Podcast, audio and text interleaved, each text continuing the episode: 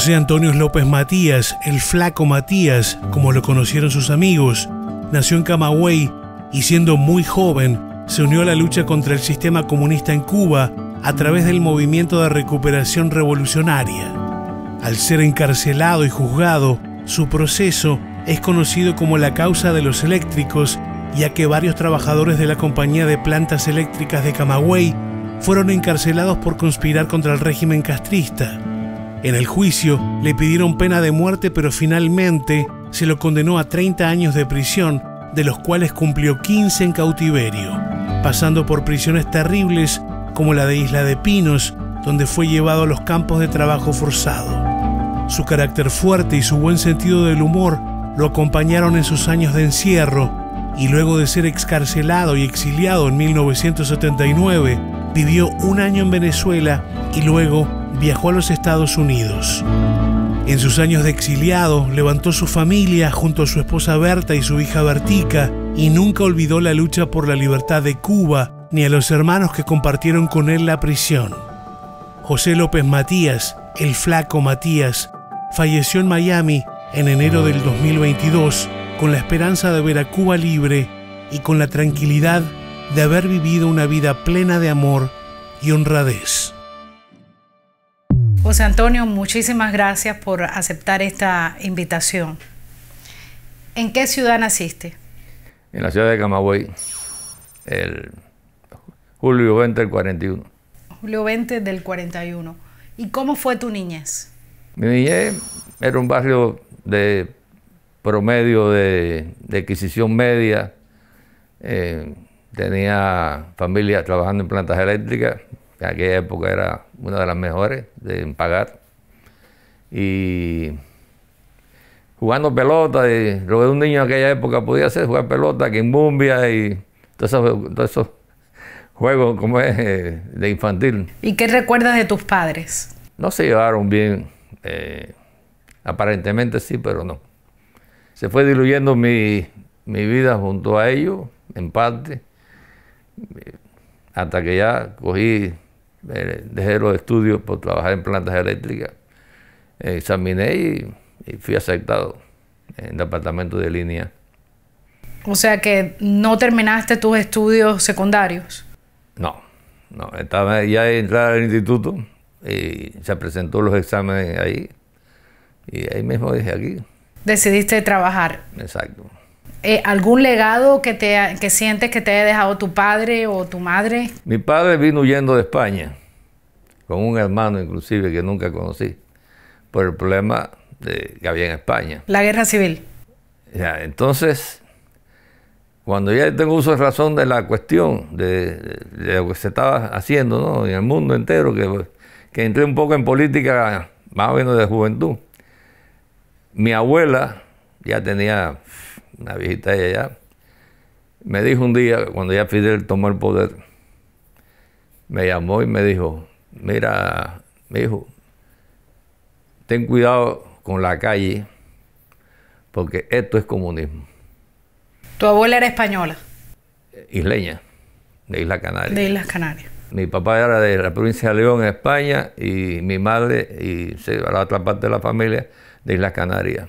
Entonces te empiezas a interesar en la situación política a través de lo que tu abuela te va contando de lo que pasó en España. No, ella, nunca se me olvida, jamás en la vida se me ha olvidado. Ella me dijo, te van a poner lo, como si fuera lo mejor del mundo y vas a tener que pagar una mensualidad al partido. Porque yo tuve que hacerlo, más joven. Mi abuela escogió, era la parte de las villas, y en la escogida de tabaco, ella trabajó, pero tenía que ser comunista, sino, o, ¿sabes?, del partido comunista. Pero no porque le daban charlas, sino porque tenía que pagar para poder trabajar al Partido Comunista de aquella época en el centro, que nunca averiguó exacto cómo, por qué esa cosa, si no, no cobraba. ¿Entiendes? O sea, ella fue del Partido Socialista Popular. Exacto. A todos los escogedores de tabaco de las villas y eso le daban ese carnet. Y le aceptaban porque podían trabajar. Entonces. No sé de qué, no sé, no, todavía no tengo, y nunca me interesó mucho después, porque ya me di cuenta de lo que decía la vieja era verdad. Tú sabes, ya no era una cosa distinta. Bueno, hubo muchos españoles que venían huyendo después de la guerra civil, pero que habían sido eh, republicanos en, España, ¿no? Y, venían a Cuba. Y entonces el Partido Socialista Popular los captaba. Exacto, viaje. Y a los isleños, toda la serie de Santi Espíritu, eh, la parte de Santi Espíritu, Sasa del Medio, la, la carretera central, Tahuaco, toda esa zona era de, del partido. Nunca nadie lo decía, porque yo me di cuenta, pero mi abuela sí me, me puso en órbita, me dijo, esto es así. Y, bueno, todo me lo, me lo disfrazó como fue, ¿sabes? ¿Y ella dejó de ser del Partido Socialista Popular? Uh, no, cuando ya yo tenía su razón, ya, ya había dejado eso de... Estaba viviendo en Camagüey, ya no era la villa. Y en Camagüey no había escogida de tabaco. Ahí lo que era escogida de ganado y esa cosa. ¿Y en, qué momento te interesas por la situación eh, del país ya activamente? desde el punto de vista político, eh, la revolución me llevó hasta el Escambray con un primo mío que era de ahí, y entonces estaba en Camagüey, y yo caí preso por la gente de la policía de ahí de Camagüey. Y cuando me fueron a soltar, lo único que me dijeron es, si te entras de nuevo, te vamos a matar. Estamos hablando ya antes, de la antes o sea, luchando contra Batista. Sí, yo estaba ahí la cosa. Entonces, eh, la idea era ir al Escambray y alzarnos ahí, con la gente del Escambray, pero entre Santi Espíritu y Trinidad, por ejemplo, en la carretera esa, había, eh, habían tumbado los puentes pequeños que habían, lo habían tumbado y, y el ejército de Batista no podía pasar para allá. Pero entonces en el primer eh, pare que hubo, había un rebelde del, del mm, Movimiento 26 de julio. Sí, cantando, nos vieron dos jóvenes, nos llamaron, que se vienen al alzar, sí, su nombre, José López, fulano, Julio, no sé qué. Entonces le dijimos, ¿y con qué hacemos? dice, no, vayan para el lugar que van a ir, ahí en Caracusey, que era un pueblecito que estaba intermedio entre Trinidad y, y Santa Espíritu que ahí la vamos a avisar para en qué lugar van a ir. Pasaron días y más días y volví para Camagüey, porque yo no voy a hacer nada ahí, si no hay nada, desde el momento, pues nada. Sí tenían pánico a una avioneta de Batista que volaba y cuando veía algo, grupo, Ah, eh, iba adentro artillada le tiraban tiros o, granadas eh, a los que estaban reunidos. Esa era la situación en ese momento. Pero bueno, llegabas a Santi Espíritu y ya era distinto. Ya podía coger un ómnibus y bueno, efectivamente me fui para Camagüey de nuevo y dije, bueno, ya acabó esto. Entonces, ¿no pudiste eh, participar activamente en la lucha contra Batista? De esa forma, no, alzado no. sí, como estudiante, porque yo estaba en el, Colegio Ignacio Gramonte, que era un intermedia que había, porque estaba este señor, ya si me recuerdo, eh, que iba a la academia cada rato, después me acuerdo el nombre, he conocido. Y, y nada, éramos, lo apoyábamos a él en cualquier huelga, cualquier cosa, tú sabes, me fui diluyendo esa cosa dentro del... hasta que se acabó el problema y entré en, la compañía de electricidad. O sea, ustedes apoyaban qué cosas, las huelgas generales que convocaba el movimiento 26 de julio y ese tipo de propaganda o el directorio. el directorio. Cuando triunfa la revolución, ¿cuál es el camino que tomas y en qué momento te das cuenta que el camino no es el correcto? Correcto. en el momento ese del triunfo de la revolución, yo estaba en ese momento de nuevo en el Cambrai. No por que me llamasen, sino porque este, el, primo mío tenía familia dentro del, del escambray. le decían las lomas de Caracusé, que era subiendo para arriba. Y entonces yo fui como, a ver, eh, como, caminando a ver qué se podía hacer, pero... Y en eso triunfa la revolución.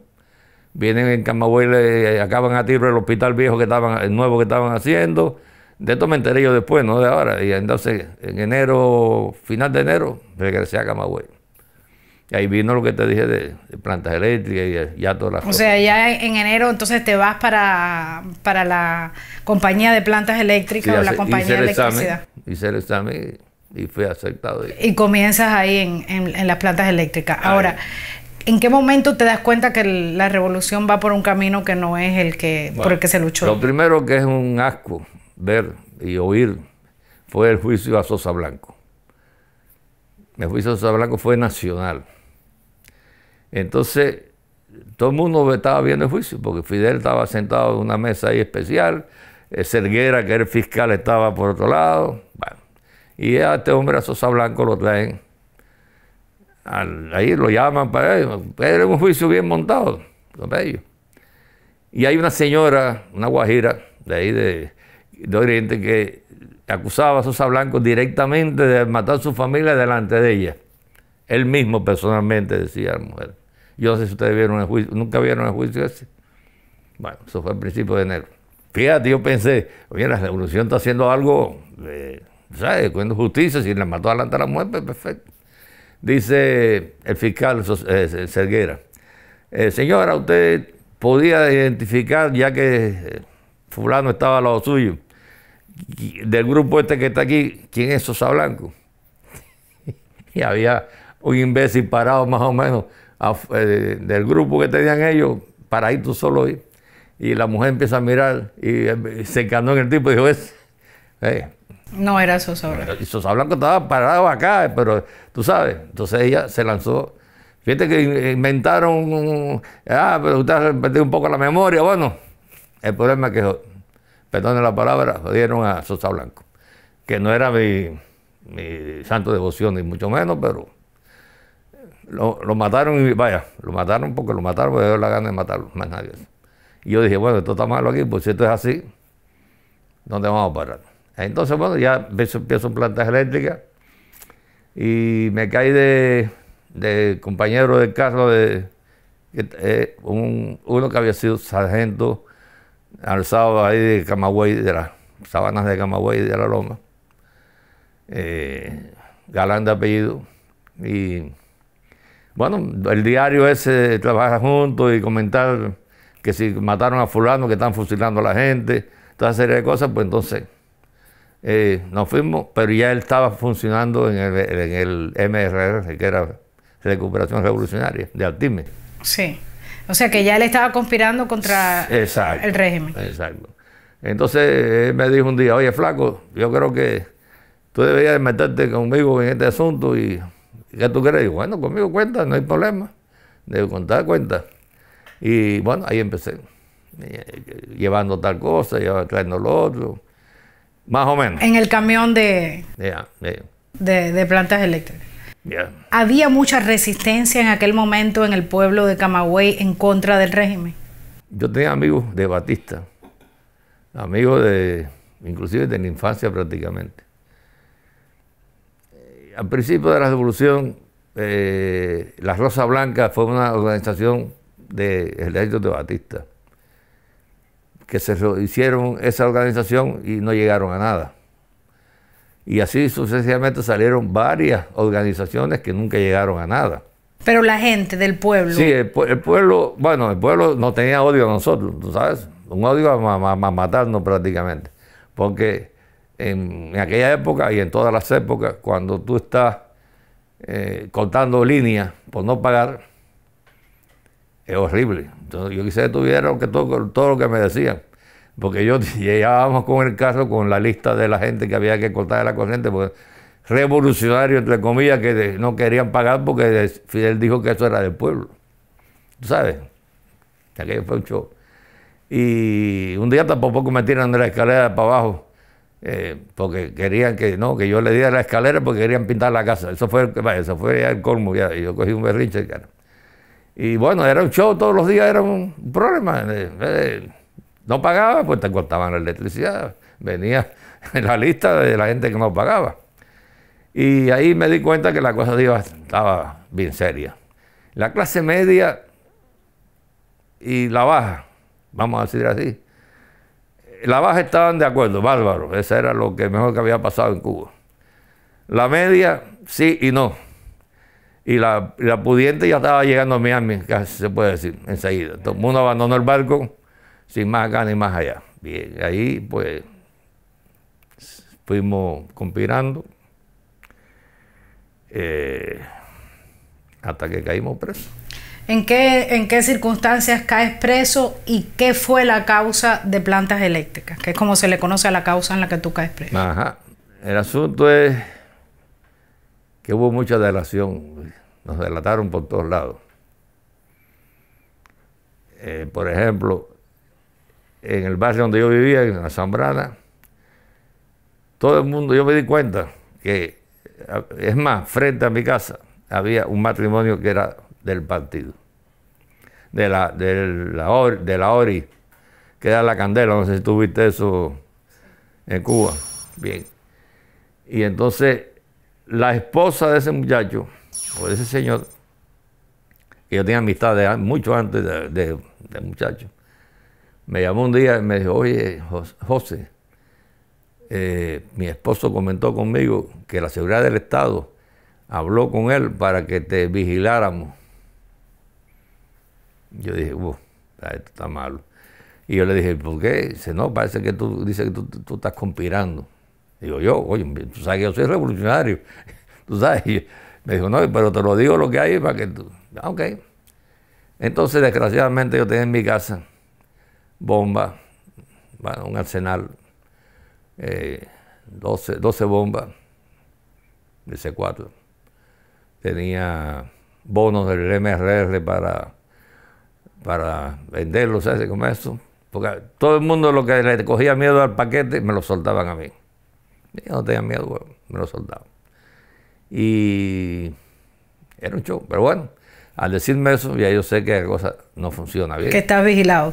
Hay algo que no está trabajando bien. Entonces, a, a Galán le dije, al otro día que de ese problema, le dije, oye, yo creo que va a tener que desarmar el, el barco este porque me pasó esto y esto y esto.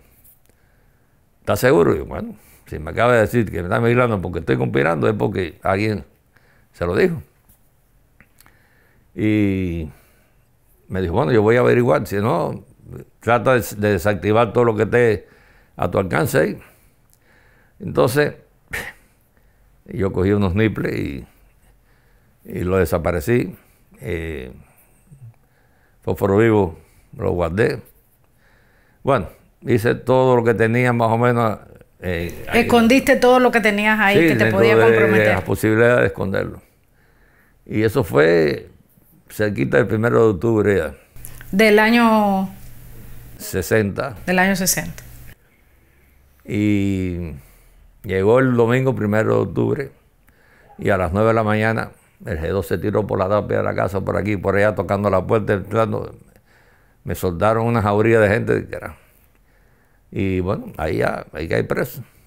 ¿Te ocuparon algo eh, que tenían? Sí, ocuparon una mecha, ocuparon eh, balas, eran tantas cosas que yo tenía que parecían, bueno, y no, ocuparon, o sea, se ocuparon niples vacíos de las bombas.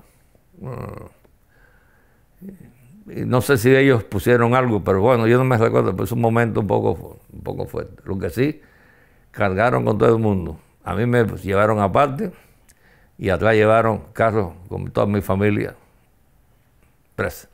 O sea, tú vivías con tus padres. Y, con mi abuelo y todo todavía. Y nada, preso todo el mundo. Ahí no quedó ni el gato. Toda tu familia presa. Sí.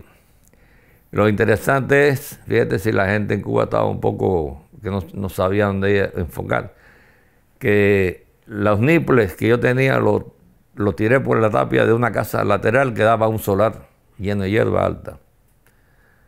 Y antes de que la seguridad de Estado pudiera entrar a mi casa, yo boté niples por la tapia del vecino que cayeron en la hierba de la Pero ¿qué sucede? Que la casa que estaba haciendo fondo con ahí eran de unos una familia, empezaron a, buscar. Pero una familia que estaba comprometida con el régimen. Exacto. O quizás porque le daban algo y cada uno vino con un niple en la mano. Uno de ellos era como un amigo mío, que los carnavales andábamos juntos. Entonces él traía un niple, el hermano más, otro niple, A cada uno tuvo la gentileza de traer al seguridad de Estado que estaba en la sala de la casa los nipples. Esa es la clase baja. ¿Te llevaron entonces a seguridad del Estado? Ahí, que estaba cerquita de mi casa, puede dar casualidad que más una, dos, cinco cuadras está seguridad, seguridad del Estado, ahí en la Zambrana y entrando a, entrando a, a, Saratoga, no, al otro lado, donde estaba Talleres, no me acuerdo el nombre ahora. ¿Seguridad del Estado no estaba en Garrido?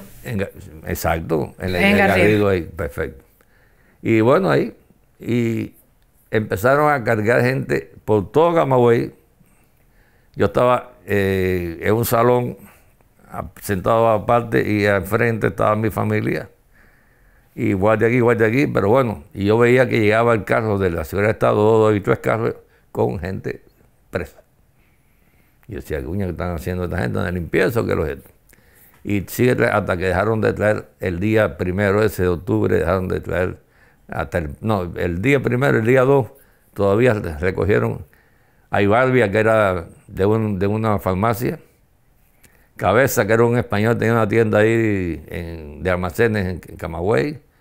Eh, bueno, de todo tipo. Era cosas raras, éramos ciento y pico, cargaron esta gente en un día y medio, 106 creo que eran, 107, la causa que, me querían enredar con ese río.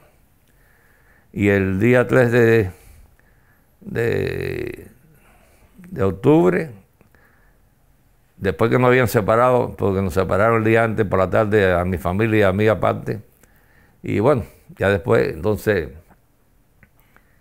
soldaron a toda mi familia. Porque en el primer interrogatorio yo le dije que esto me lo habían dado a guardar. Y yo no sabía que era tan, tan malo eso. Y dije, bueno, yo no sé. Ok. El asunto es que soltaron a mi familia, porque la abuela tenía casi 90 años. Mi madre estaba, ya estaba, estaba enferma de Parkinson. Y mi hermana es la única que estaba eh, de maestra en un colegio, no me acuerdo ni cuál era. Así que eso fue la, el desenlace inicial de la cosa fue ahí. Y esas personas, esos ciento y pico de personas eh, detenidas, fueron parte de la causa de plantas eléctricas. sí, señor. Sin conocer a nadie, eso fue un show, porque ellos aprovechaban una causa grande, en el caso mío de explosivos y todo, que eso era pena de muerte casi siempre.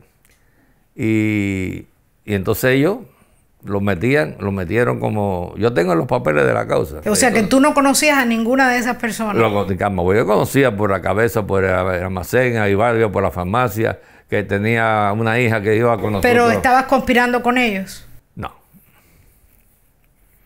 O sea, del MRR no cae nadie. La MRR no, no caí nadie, cayeron de Batista, el, Seguridad de Estado los recogió, pero ya. Eh, pues recogerlo. ¿Qué ocurre después? ¿Qué pasa en el juicio? No, ante el juicio eh, es, fantástico, voy a decir rápido. El día 10 de, de, octubre, 10 o 15, no recuerdo, nos llevan para la cárcel de Camagüey. A mí, a los otros dos muchachos, éramos tres lo del Gordo, los premios Gordo eran más, nos llevan para la prisión de Camagüey. Como era pena de muerte casi seguro,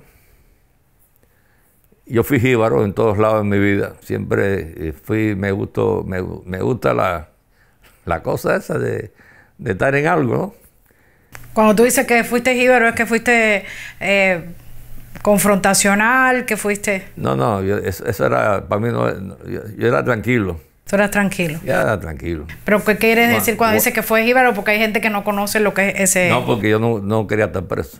Entonces eh, nos pusimos de acuerdo para fugarnos de la prisión de Camagüey.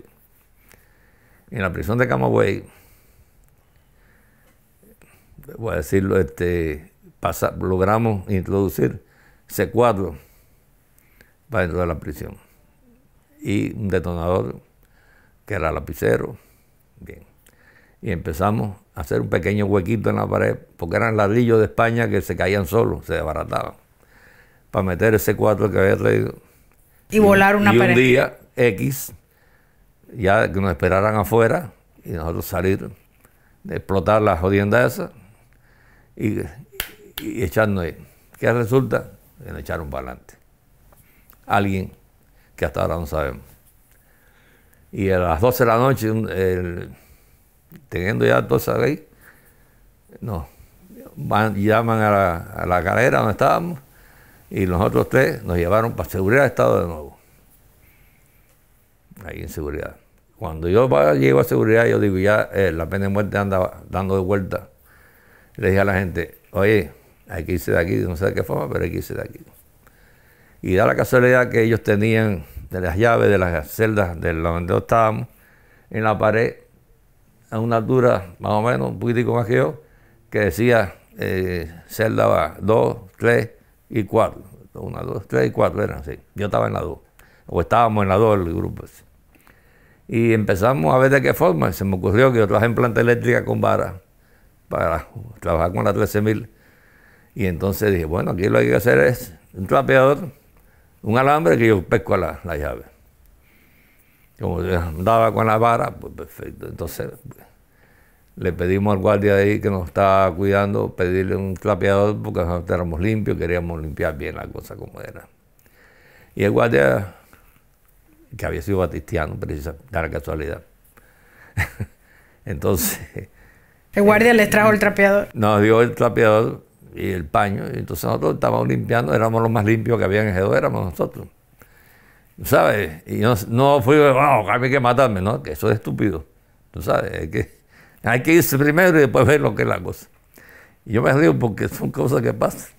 Entonces, uno de nosotros se encargó de avisar para que nos esperaran el 12 de, diciembre, año nuevo, en el momento del, de las voladoras y eso, nosotros... El 31 de diciembre. Exacto. Como todos los guardias estaban votando, porque se oía de lejos al principio que era cosa, pues...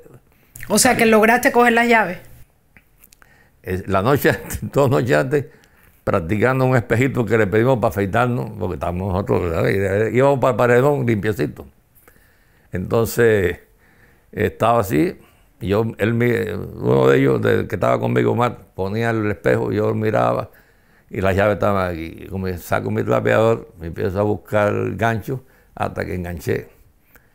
Y cuando traigo no era la llave mía, era la de otra gente más adelante. Un huevo para atrás y enganché el tareco ese, eh, bien. Y yo digo, puño, qué falta yo. Vuelvo de nuevo hasta que lo enganché. Entonces, para cerciorarme, meto la llave y abrí las rejas. Y era hora tarde. Y abrí las rejas y digo, perfecto. La enganché de nuevo. Eh, nos ponemos de acuerdo, bueno, ¿para dónde vamos? No, vengan conmigo, porque yo en Camagüey conocía a todos los alcantarillados, habido y por haber.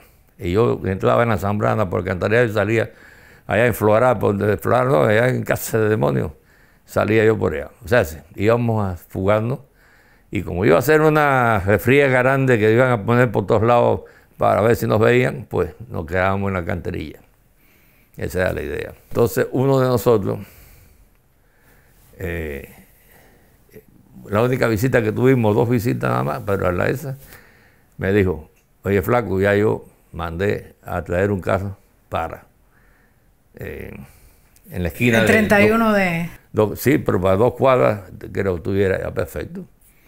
Pues nosotros haciendo, nos bañamos, afeitamos bien, todo chévere.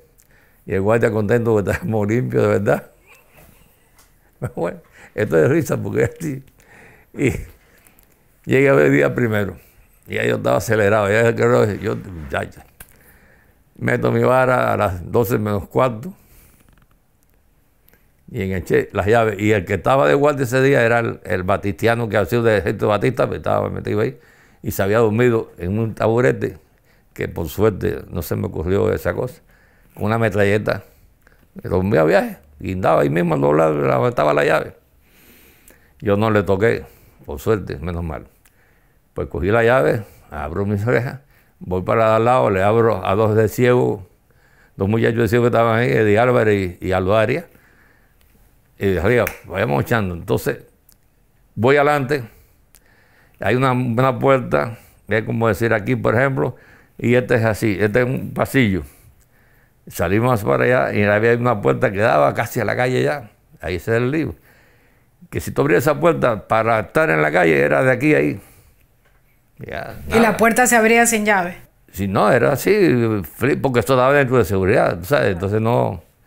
Bueno, íbamos por el pasillo y entonces el cuartico, ahí está la puerta, ¿no? Pero aquí había como un cuartico de retén, que los guardias que estaban de, trabajando se echaban un un ahí. Y yo voy caminando y las camas están vacías, eran cuatro camas. Pero la última, ahí me, me chivó la cosa. Estaba un sargento, eh, que era bueno, no era eh, con, con historial. Estaba con la metralleta apuntando para la puerta que iba a salir. Y cuando yo me asomo, el guardia me ve y me dice, ¿dónde tú vas? Y yo le dije, iba. Pero usted echó ese show es famoso en la prisión, porque creo que la única persona que, ha tenido de fugarse de una seguridad soy yo y el que estaba conmigo. Pero ahí en fuera más nadie debe decir que se quiere fugar. Y no tengo chance, parece tampoco. Pues yo le dije, no iba, y aquello fue un reguero de gente manchatada que yo fui, carajo. ¿Y él no disparó? No, no, no. no. Viramos, bueno, todo el mundo, entonces los muchachos se cerraron ellos mismos, y yo, nosotros, antes de llegar a Guardia entera, cerramos la puerta y ahí empezó la odisea. Llega el teniente, el jefe de ahí, llega un capitán que ya sabía que había, iba a haber fuga y, había venido no sé de dónde. Y todo el mundo se me apareció en la puerta de la, de la ¿Dónde está la llave? Digo, ¿qué llave? ¿Cómo tú saliste? Empezó, la tragedia empezó. Y yo decía, compadre, yo no tengo llave ninguna. ¿Puedo entrar? Ah, nos sacaron, ahora que me acuerdo y nos limpiaron, se registraron todo arriba abajo y nos dejaron en calzoncillo y sin cama. Ahí se fue la, última. Y que sí, que no, y dónde está, y quién abrió, y digo, ah, no sé quién había abierto, pero eso se quedó abierto seguro. Y nosotros no somos como mierda, le empezó toda la tragedia aquella. Tres días no dejaron dormir. ¿Y dónde está la llave? Y ya era una canción. Pero la llave no estaba puesta en la pared. Estaba puesta, no ellos creían que yo tenía una llave o la había buscado aparte, pero estaban puestas todas. Y entonces por último nos pusimos de acuerdo eh, nosotros tres, lo que éramos lo que nos tenían jodido. Y le dije, yo voy a decir que la llave la cogí para el carajo, si no esto más nunca.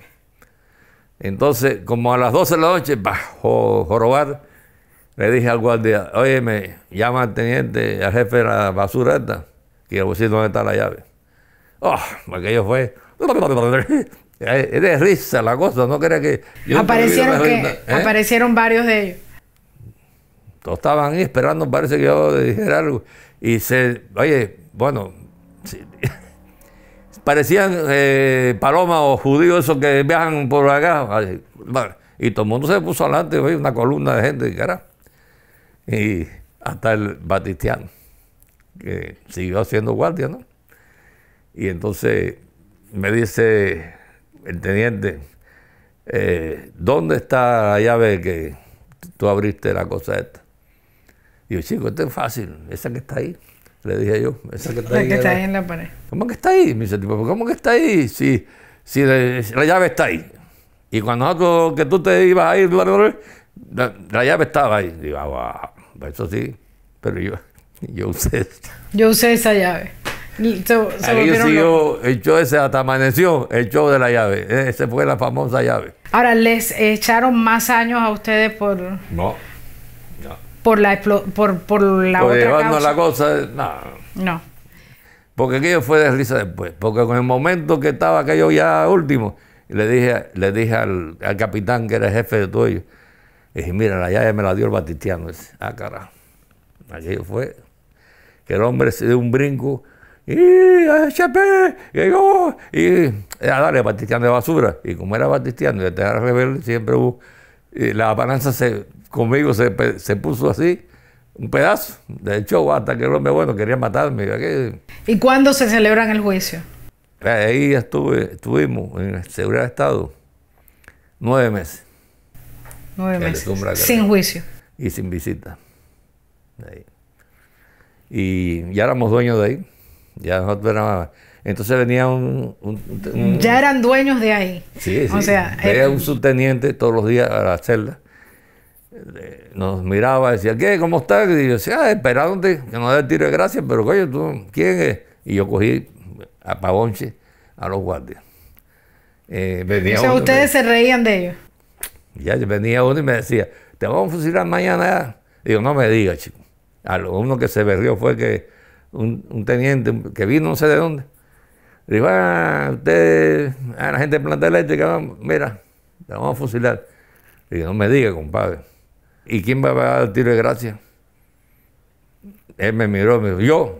Ah, mira, tú me quieres hacer un favor. Cuando me fusilen, que yo caiga, trata de ponerle balas de salva.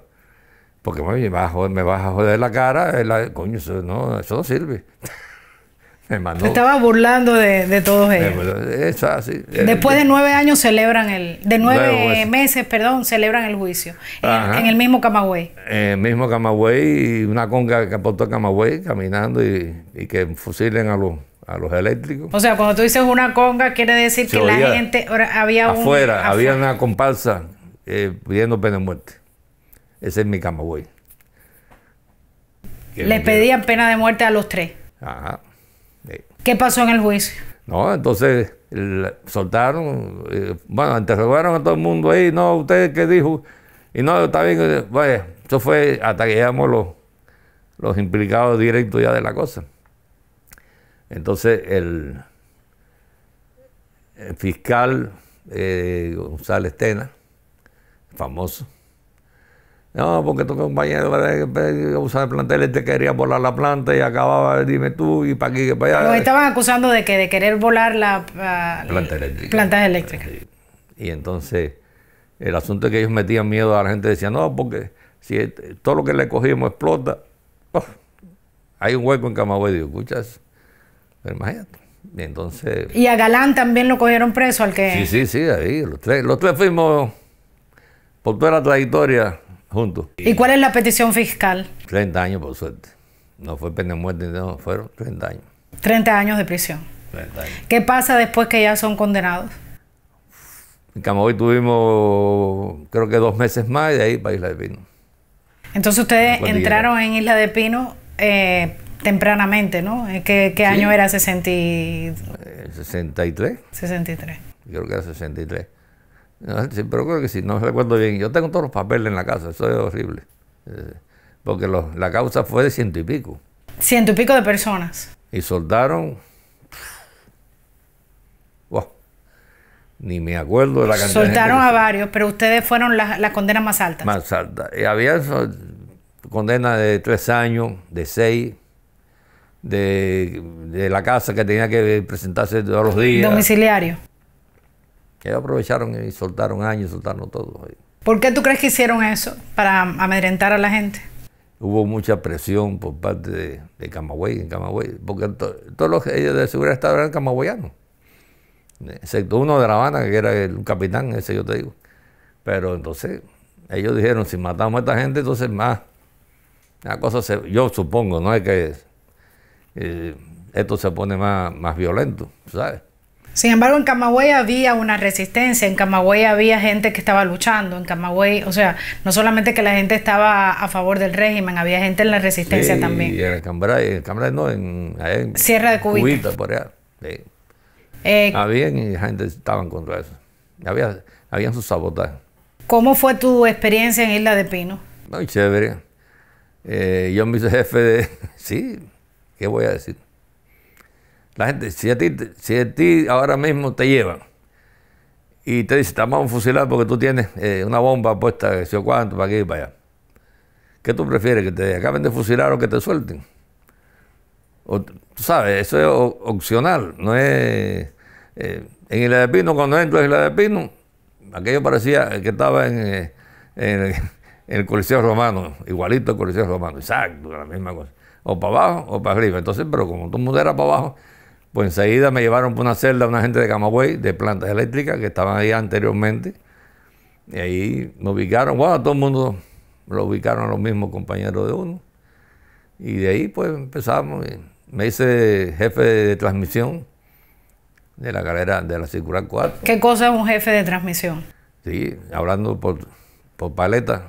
Por señas. no señas, era paleta, por, un kilómetro tú puedes hablar, o más, si tienes buena vista. Explica eso, eh, con, paletas, ¿cómo es eso? Una paleta blanca, cartón, un papel, le pones un papel blanco que se note de lejos y transmite con paleta A, B, C, D, E, así. Y ya tú, tú vas hablando con la paleta y nadie, ni haces bulla, ni nadie se entera, excepto el que está de lado allá a 10 millas, vaya a otro circular, es el que te está viendo y te contesta. ¿Y qué, ¿y qué mensaje se enviado? No, era como era, empezó el plan de trabajo y la cosa esa, la gente que lo bayoneteaban, ya había problemas, era transmitiendo para otro circular lo que estaba pasando acá y tú sabes, era un tipo de transmisión de esa forma, o un recado de fulano. Es que la única forma de hablar entre, entre circulares era de esa forma. ¿Y qué pasó en, la, en el plan de, de trabajo forzado? Ah, plan de trabajo hubieron errores que la gente hoy en día le dicen, vamos a llamar a los plantados, la cosa. El gobierno fue hábil en, una cosa.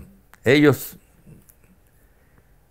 en cada circular, antes del plan de trabajo famoso, ellos soltaron la, la bolita de que si la gente trabajaba, le pagaban.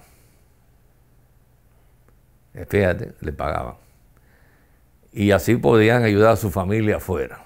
Y había mucha gente, había guajiros de la escambra ahí que los pobres, la, gente de la escambra le habían metido para, para los, ¿cómo es? sí, los pueblos cautivos. Los pueblos cautivos. Y entonces, pues... Tenían hijos chiquitos, tenían mujer, sí. El que, te, el que tuvo de verdad en Isla de Pino y te diga lo contrario, dile que es una mentira, que yo lo digo yo. Ahí la primera cosa habilidosa que hizo el gobierno fue decir esa, esa un comentario. ¿Te das cuenta? Ese comentario pegó enseguida. Al poco tiempo, no pasaron ni dos meses, eh, entran y hablan con la circular muy... Ah, y ese día inclusive eh, hubo desayuno que nunca hubo en la de Pino.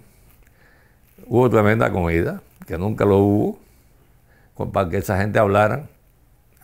Para que la gente que quería trabajar. Exacto.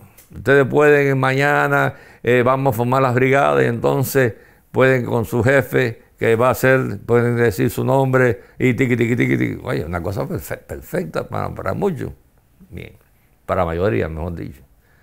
Y al otro día llegaron sin, sin bayoneta ni nada, o sea, venían normal. Y muchos guajiros nos decían, coño, yo tengo que hacerlo porque mi familia ya no tiene un kilo hace rato y va a ir para allá, que había nada. Digo, oye, como si te va con 10, a mí no, no, hay problema, eso es tranquila.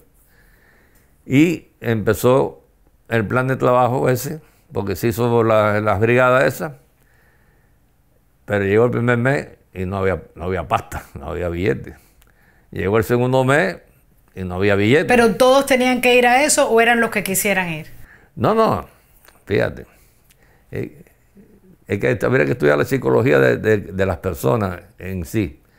Muchos querían ver el, eh, eso me lo dijeron unos cuantos.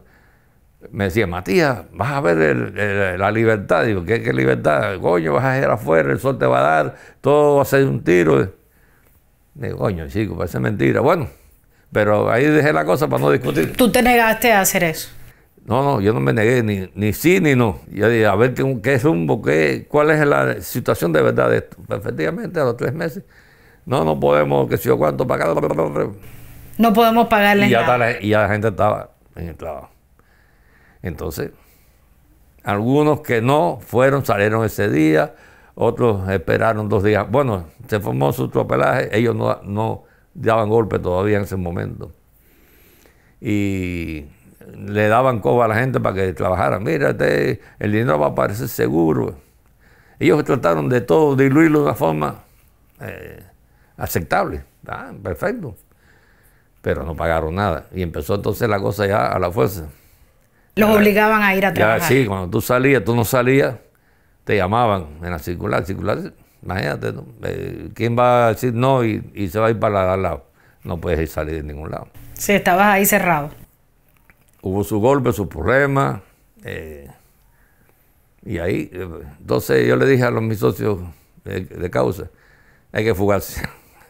de nuevo, hay que inventar algo. Pero Isla de Pino estaba violento. Entonces, hubo una fuga de dos de la Marina de Batista, que se conocían en esa zona de, de, lo, del, la de Zapata. Y se fugaron y llegaron a Miami tres días después, porque sabían que había un barco eh, que pasaba por cerca de, ahí, de Isla de Pino, de no sé qué país, y lo cogieron. Bueno, perfecto todo. Pero bueno, eso fue ellos dos y bueno, de ahí se fugó eh, brevemente Boitel y Valladares y otros dos más, pero los cogieron. Sí, ahí no había donde ir. O sea, tú podías ir a, la ciénaga, el único, que para poder salir. Pero no, no, eso fue... Entonces tú estuviste en, en los campos de, trabajo forzado. Sí, sí. Yo era flaco, más flaco. Entonces un día me dieron una sonada de bayoneta que aquello fue el diablo. Entonces lo que me da risa es que me contaron los golpes que me dieron la gente. Los socios míos me dan uno, dos. Contaron los golpes que te estaban dando. ¿Por qué te agredieron así? Pues nada. Ellos llegaban y te decían a ti, oye, y cuando tú te viras y te caigan con bayoneta arriba. Y lo más bonito del caso es que eran con dos guardias más con FAL. No te podía... El, los GLCB famoso, lucha contra bandidos. Ya que te vas a virar, te mataban ya. Y te decía muy facilito, se quería fugarse. Y eso lo hicieron en Isla de Pino. Con un el chino aquí, no, ¿cómo era el nombre? No me acuerdo ahora. Que pidió permiso para orinar fuera del, cerco, que el cordón que tenía, y un guardia por allá, cuando el muchacho salía, lo mató.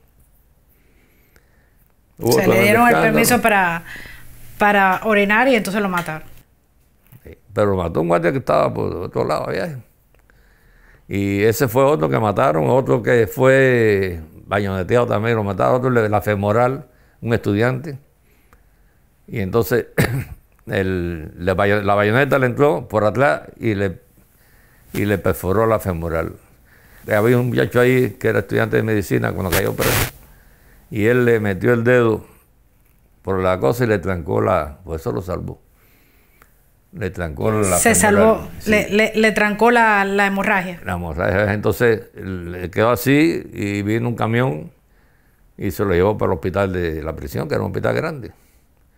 Y después la pata se le disecó. Tuvieron que cortarle la pierna. pero se salvó. No no se la cortaron no sé cómo pero que hasta que se quedó nulo ahí ahí hubo unos cuantos muertos sin decir que no voy a trabajar, ni si trabajar, no, ahí hubo lo que dio la gana yo. Entonces la otra que hubo tan grande ahí fue, nunca se me olvida, porque ya decirte, yo lo mismo hablaba por paleta, nunca hablé chino, eso es lo único, pero bueno.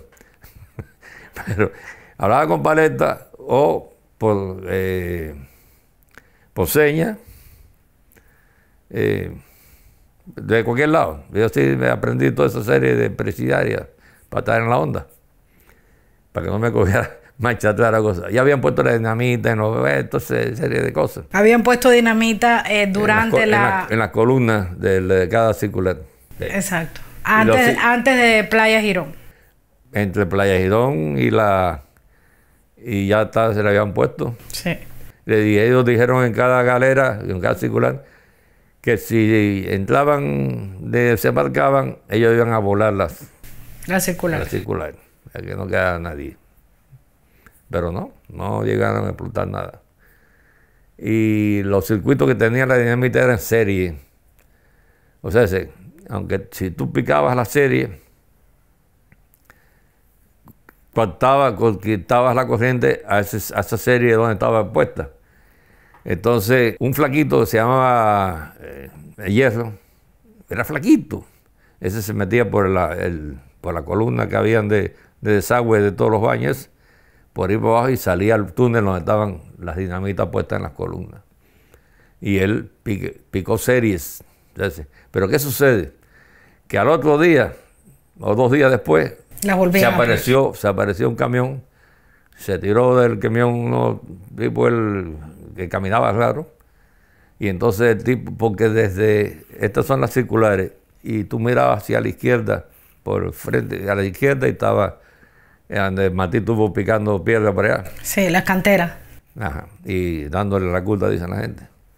Medían el, el voltaje que si, y el voltaje nunca llegaba, estaba cortado por, allá, por la circular. Y iban para allá y buscaban hasta que encontraban lo que habían picado. Y el lío era quién los picó. ¿Y tenían represión contra la gente de la circular? No, lo que hicieron fue que el primer piso de la circular lo vaciaron. Y la gente lo subieron para allá arriba, para, para donde cogieran para allá arriba. Pero ellos creían que había sido algo del primer piso. Mucho eso. Imagínate ahí, es que si empieza la, la contrarrevolución a funcionar, fracasó todo el mundo. Y aquí ¿Hubo huelgas de hambre? ¿Participaste en alguna de las huelgas de hambre o de las protestas que cuando vine, regresé de Isla de Pino para, para Cuba, sí. Eh, una en Boniato, me tuvieron que volver a virar para acá, para, para Morón. Otra en Camagüey, para que me hubieran a tirar a Morón. ¿En qué año tú sales de Isla de Pino? Cuando la cierran. 67. Yo tenía López, Matías López, por la L, yo fui el último, uno de los últimos. En salir. Allá a Morón. Te mandan a, Morón. Y entonces en Morón un buen día, recojan, nos montan un carro, y para, para, para Boniato, que era del carajo aquello, aquello era terrible. ¿Qué pasó en Boniato? ¿Cuál fue tu experiencia ahí? En Boniato, uno de los que estaba ahí, que había sido un militar de Batista, pero era una persona muy decente, tenía cirrosis hepática. ¿Preso contigo? Sí, estaba ahí en una celda, yo estaba en otra celda aquí. Bueno, el asunto es que el hombre se fue poniendo mal. Llamábamos a la dirección para que vinieran a ver qué hacían con el hombre. El hombre era una queja viviente. Y llegaba un médico militar que era de lo más eh, chévere y le daban no sé qué cosa, unas pastillas, no sé qué, y ya. Y así se fue empeorando hasta que nosotros tuvimos que empezar a dar una huelga y formar lío para que se llevaran ese hombre para el hospital. Hasta que por fin después de la huelga, eso tuvimos como cuatro o cinco días sin comer. Eh, ni agua ni nada, se llevaron al hombre y él murió. murió en el hospital de, Santiago de Cuba. Esa fue una de las cosas. Y ahí seguimos con la huelga hasta que nos llevaron para allá para, y nos llevaron. La ganamos. O sea, eh, te devolvieron a Morón. A los grupos que vinimos, eh, a los grupos lo, volvieron allá. Al grupo de Camagüey lo regresaron. Exacto. ¿Cuántos años estuviste en prisión? 16 por ahí, 15, 16. Cuéntame cómo conociste a Berta, porque eso es una historia interesante. A ver, a Berta. a Berta la A tu esposa. En Ciego de Ávila, en la terminal de ómnibus. En mi familia, el tío mío fue uno de los que más puntual, ¿sabe? Eh, tuve yo más eh, contacto, más con él, ¿sabes? Más confianza que con mi padre. Pero mi padre, por el lío que había entre. Y él tenía cáncer. Y después nosotros estábamos en calzoncillo, esa era la época de calzoncillo de Morón, que era sin visita por, por meses. Y entonces eh, mi hermana va a Morón a hablar con el director y dice que quiere verme. Que le... Entonces el director le dice, eh, ellos son los que no quieren verlo ustedes. Y entonces hubo algo y parece que entonces mi hermana le dijo a él, es que un tío de nosotros, como si fuera nuestro padre, tiene cáncer, se está muriendo y le queda poco. No sé si fue porque yo siempre estoy jorobando las cosas, tú sabes, la tira bonchi, por eso no me pongo viejo nunca. Y, él me llamó y me dijo, aquí estuvo su hermana y tienes tu tío fulano, Braulio, está muriendo de cáncer, parece que le queda bien poco, y ella aquí vino a pedirme para ver si yo te dejaba ir o llevarte a la casa. Yo no le dije nada, me quedé así. Y lo único que si quieres ir, tienes que ponerte la ropa, chantaje. Pero bueno. Y le dije, ok, yo me voy a vestir. Mi parte personal es si fue como un padre para uno, ¿por qué no voy a si se está muriendo, si me dan esa chance de ir. Entonces me dice el director, lo único que sí te pido, fíjate, esto es contra las cosas que tenemos, si no te pido es que si te vas a fugar no vayas. Digo, compadre, yo a usted le, digo que yo puede soltarme todos los guardias donde quiera que, que yo no me voy a fugar para ningún lado. Bastante querido fugarme, nunca he podido, así que no voy a, meter la pata ahora después de, esta cosa. Y, me llevaron. Entonces en ese había, no había ómnibus, no había nada. Y en la terminal de, de, ciego de ómnibus, ahí estaba Berta, que estaba, iba a despedir a la mamá que iba para La Habana, que se iban de Cuba y para aquí, entonces él iba ahí. Y yo le di lástima. ¿Tú le diste lástima? Sí, de verdad. Porque era eh, flaco, más flaco todavía de lo flaco. O sea, eh, falta de, de comida. De comida y blanco, porque hacía, no sé, que la huelga esa de calzoncillo creo que ahí llevaba como dos, tres o cuatro meses, ni me acuerdo bien. Yo sé que todo mundo estaba blanco y que parecía una sardina en lata. Y me dieron un guardia, era un guajiro chévere, no era tan, ¿viste? Él, me dio pena con él para que tú veas, porque sal, cuando, ya cuando salgo eh, afuera, ¿no? Él me dice, óyame, eh, Matías, yo quisiera que usted me, me, prometiera, no, no, se va a fugar. Digo, no, chico, yo no me voy a fugar. Primero quiero ver a mi tío antes de morirse. Y en segunda, ¿a dónde voy a ir?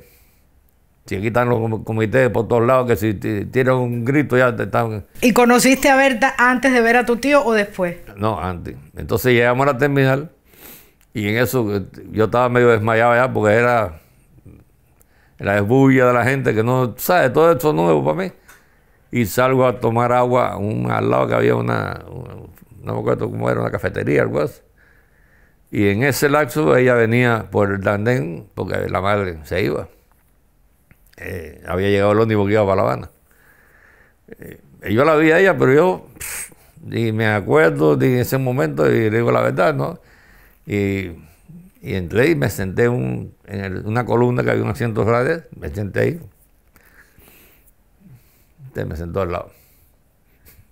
Y dice, para pescarme. no creas que fíjate. no fue casualidad.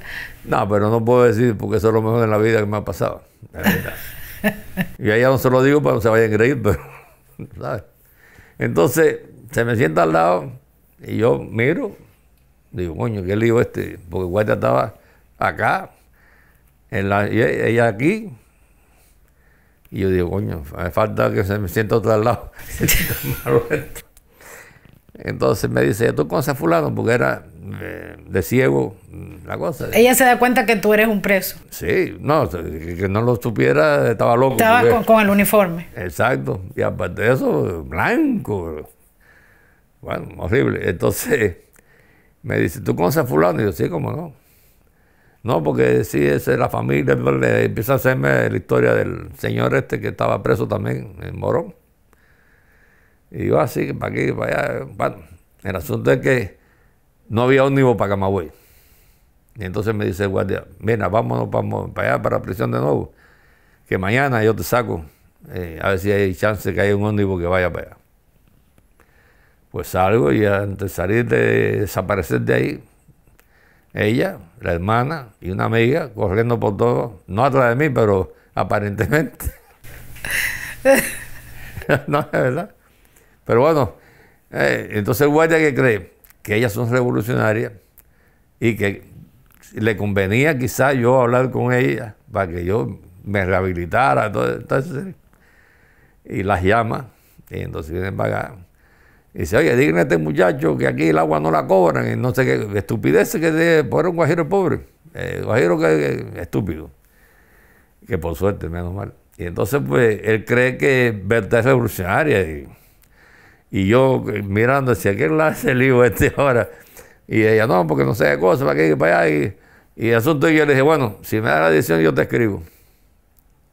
No, se te va a olvidar. No, no se me va a olvidar. Bueno, pues es tal, tal, tal. Te dio la dirección así de, de voz. Sí, sí, de, este. Y no se te olvidó la dirección. ¿Qué se va a olvidar? no me ves aquí encadenado.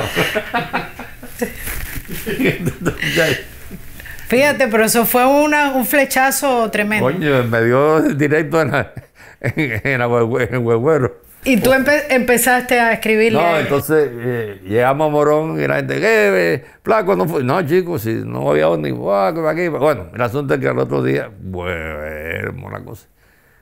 Y no, no me esperó, estaba por ahí escondida, parece. el asunto es que sí, cogí un día y fui hasta Camagüey, Camagüey. ¿Y qué pasó? ¿Pudiste ver a tu tío? Sí, ya estaba, ya, el pobre se echó a llorar, dime tú, eh, con cáncer este, y sabe que estaba a morir, pero bueno. Yo me alegré en el alma de verdad. Es más, si contra viento y marea a mí me pasa eso, y yo me he visto y voy a verlo. Olvídate.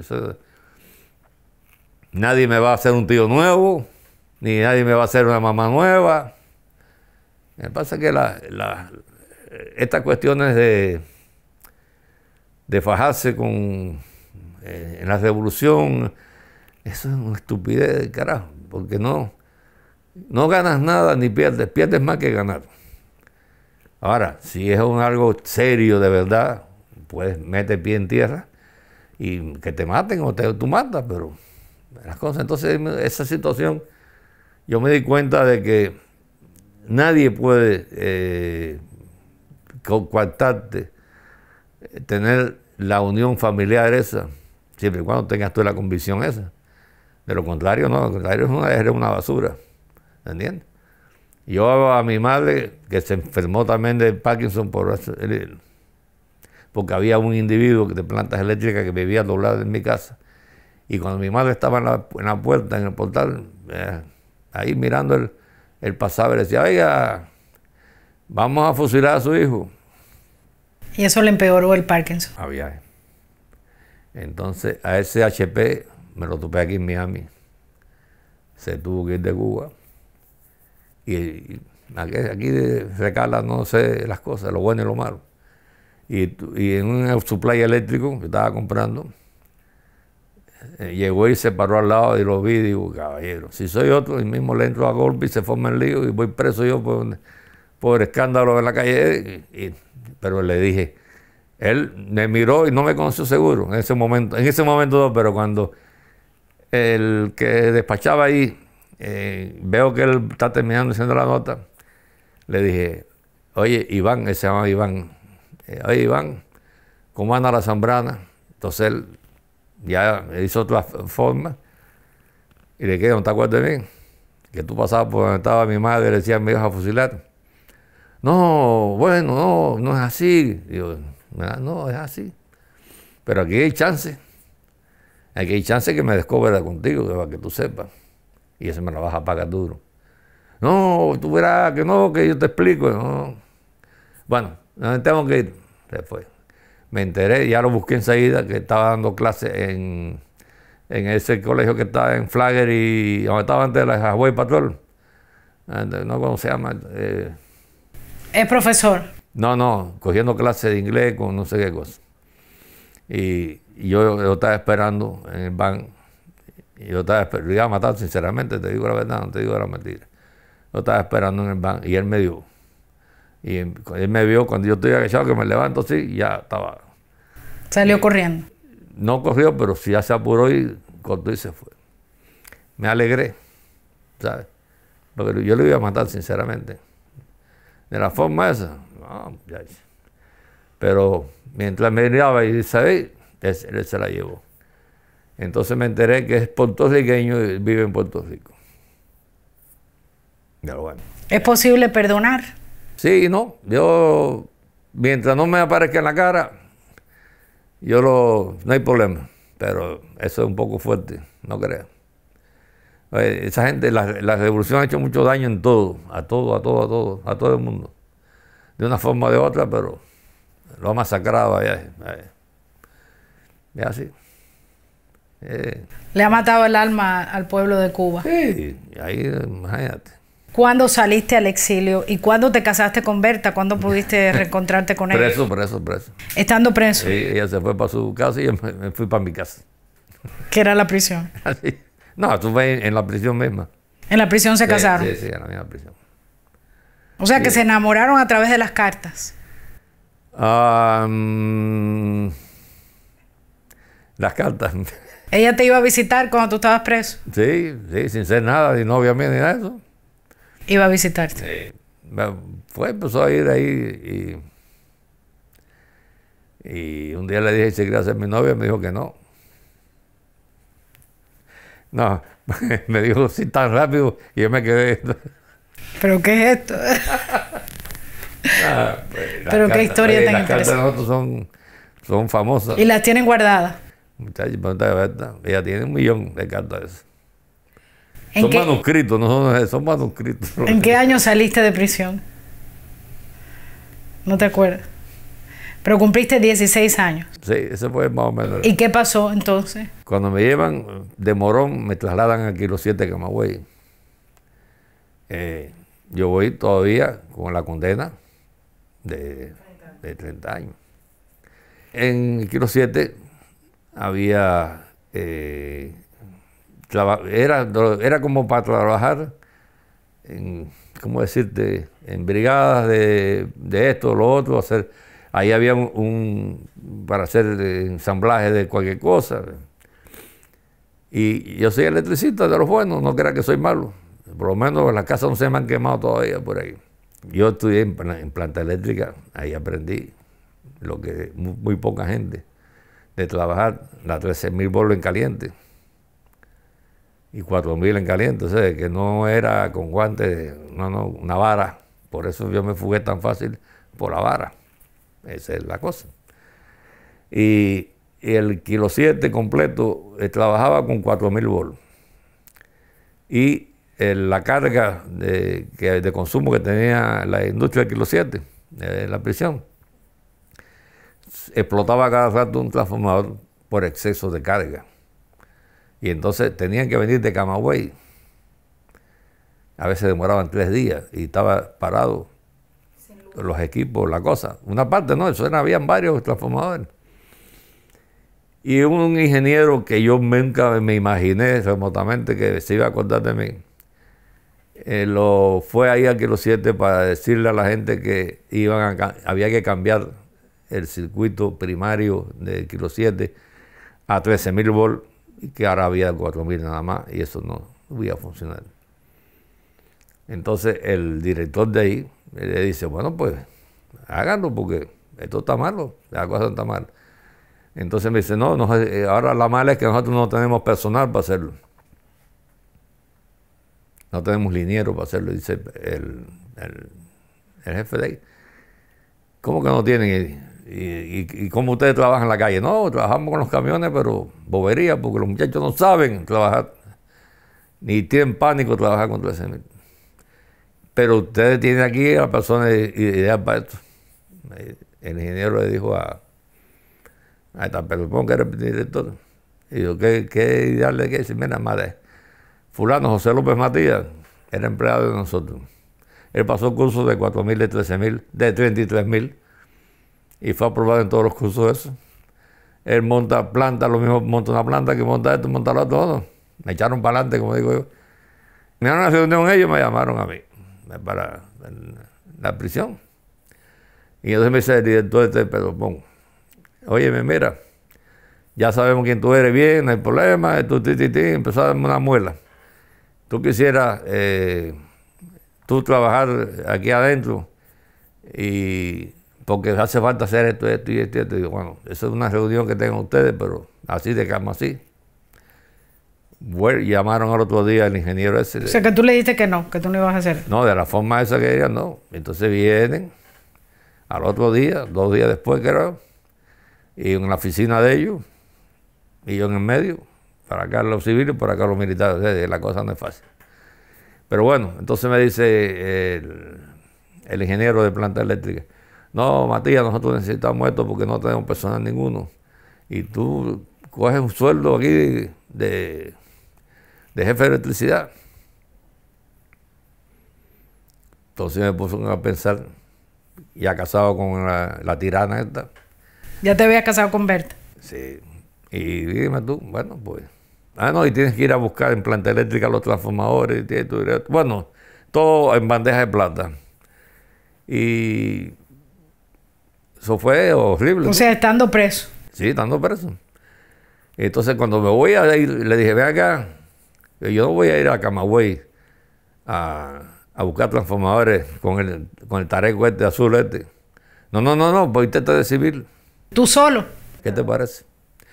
Y eso fue, fíjate, ya me vestí normal, mi ropa normal que ya tenía ahí, eh, y me llama el director y el subdirector, que el subdirector era, en la época que yo caí preso, era un, soldado de basura, no era nada del otro mundo, era el subdirector de la prisión. Pero bueno, y me dice, te vas a vestir de civil y puedes eh, ir con, con guardia. Digo, no. Ahí aproveché yo, ahí te das cuenta la cosa. Dije, no, yo no voy con vestido civil con guardia atrás. Ahí está decir, mira, llevan preso a este berraco, ¿sabes? Estuvieron hablando ellos dos, el subdirector más aparte, y entonces viene y dice, oh, mira, vamos a hacer la cosa, ya te vas a vestir de civil. Pero nosotros confiamos en que tú vas a, trabajar, o sea, vas a decir, no, conmigo no hay problema. Ya han pasado muchos años ya para estar comiendo basura, yo, de fugarme, ¿no? ¿no? Ya yo guindé los hábitos, igual que locura. Ya no quiero saber más de fuga. Hasta el día de hoy. Pero ya ahí empezaste a, salir a la calle. Sí, si el primer día yo estaba hecho un bobo. Un bobo. ¿Y cuándo es que te dan la libertad oficialmente o, o la escarcelación? Creo que fue después de eso como un año más, dos años, algo ¿Qué tiempo estuviste en, Cuba después de, que saliste? Cuando eso, no, trabajando en Kilo 7 como civil y, y cobrando, ¿sabes? como jefe de electricidad de, los combinados, de todos los combinados. Yo gané buen dinero, para que tú sepas. Y ahí estaba. Entonces ahí vino la salida para Venezuela. Y en Venezuela llegué, a los tres días estaba trabajando en la pesicola, de jefe de mantenimiento de una planta, en Antímano, que era barrio de... ¿Qué tiempo estuviste en, Venezuela? Un año, nada. Un año, y entonces ya llegaste a Estados Unidos. ¿Y tú sientes que haber aceptado ese trabajo eh, de alguna manera cambió tu mentalidad, cambió tu ideología, cambió tu, la manera... Nada, en absoluto. Sigo siendo anticomunista y mí y de otra forma también, pero bueno, me la callo, como dice. ¿Cómo encontraste al pueblo cubano al salir? Mal. Mal. ¿Se había acabado esa rebeldía? ¿Se había acabado esa resistencia? Mira, si la seguridad de Estado es paciente, que estando en Kilo 7, eh, trabajando ahí, me ponen, me traen un muchacho, un muchacho ya mayor, bastante mayor, para que yo lo ponga a trabajar en el departamento de, electricidad, porque ha sido electricista en la calle. Y, y yo, yo conozco a este hombre. Pero bueno, al otro día ya no pude más. Dije, yo te conozco aquí o fue... Y entonces se echa sonreír y me dice, sí, sí, nosotros nos conocemos. Digo, sí. Me dijo, en el año 61, tal cosa. ¿Qué te parece? O sea, él estaba en la resistencia también. Cuando aquello. Pero no cayó, no cayó preso por en el momento, por eso, sino se la guardaron. Y uno que cayó preso hacía poco ahí, lo echó para adelante porque había trabajado con él. ¿Qué es, la, ¿Qué es la familia para ti? La familia es la parte más elemental que tiene en la vida humana. Tiene que formar una familia porque si no desaparece en el éter, en nada. ¿Quién ¿A quién dejaste? No, a nadie. ¿Quién eres? No eres nadie hay que hacer algo en la vida. ¿Cuál es tu legado para tus hijos? Primero, que sean decentes y honrados. Segundo, que trabajen y no vivan del cuento, como dice. Y, y tercero, que, que sigan mi ejemplo. No que caigan presos, pero por lo menos. Que defiendan lo que creen. Que, que exacto. ¿Y para ti qué es la libertad? Oh, eso es lo más grande. Eso es lo más grande del mundo. Porque puede estar nueve meses en la ciudad de Estado de una celita que era cuatro por, por dos, cuatro de... Oye, no es fácil decir que... ¿Qué va? La libertad es importante. Súper importante. Y hay que cuidarla y pelear por ella. Y pelear por ella. ¿Y Cuba? ¿Qué es Cuba para ti? Hoy en día no sé qué decirte de verdad. Que vi tantas cosas. ¿Tú te acuerdas? No sé si usted se recuerda. En La Habana, el, muchacho que iba a irse un vuelo de cubana visión en las patas del, vuelo. Sí, en el tren de aterrizaje. Que salió huyendo por toda La Habana y se metió en la iglesia y lo echaron para adelante y lo cogieron. ¿eh? Eso lo fusilaron después por irse de Cuba en la pata del avión, tanto que corrió y, no, y se metió en la iglesia pensando que iba a ser, yo creo, pero no. ¿Has perdido la fe entonces en el pueblo cubano? No la fe completa, pero sí veo cada cosa que me quedo, que lo, lo tiran como a basura, ya, tú sabes, entre el reggaetón y lo otro y lo otro y las cosas estas. Nadie, nadie piensa en política. Es más, si dices en Cuba que quieres hacer algo de política, yo creo que ellos mismos son los que te matan allá. ¿Volverías a Cuba? Volver a Cuba, no, creo. y tengo eh, pendiente, ¿sabes? Pero no me interesa. Eh, lo que llevaron las bombas para la casa. Eh, imagínate. Pero no, yo siempre me trato de reír. Y si yo me eh, no quiero estar violento, siempre así, no. Pero la vida, la vida te da duro eh, en muchas cosas, uh, bien duro.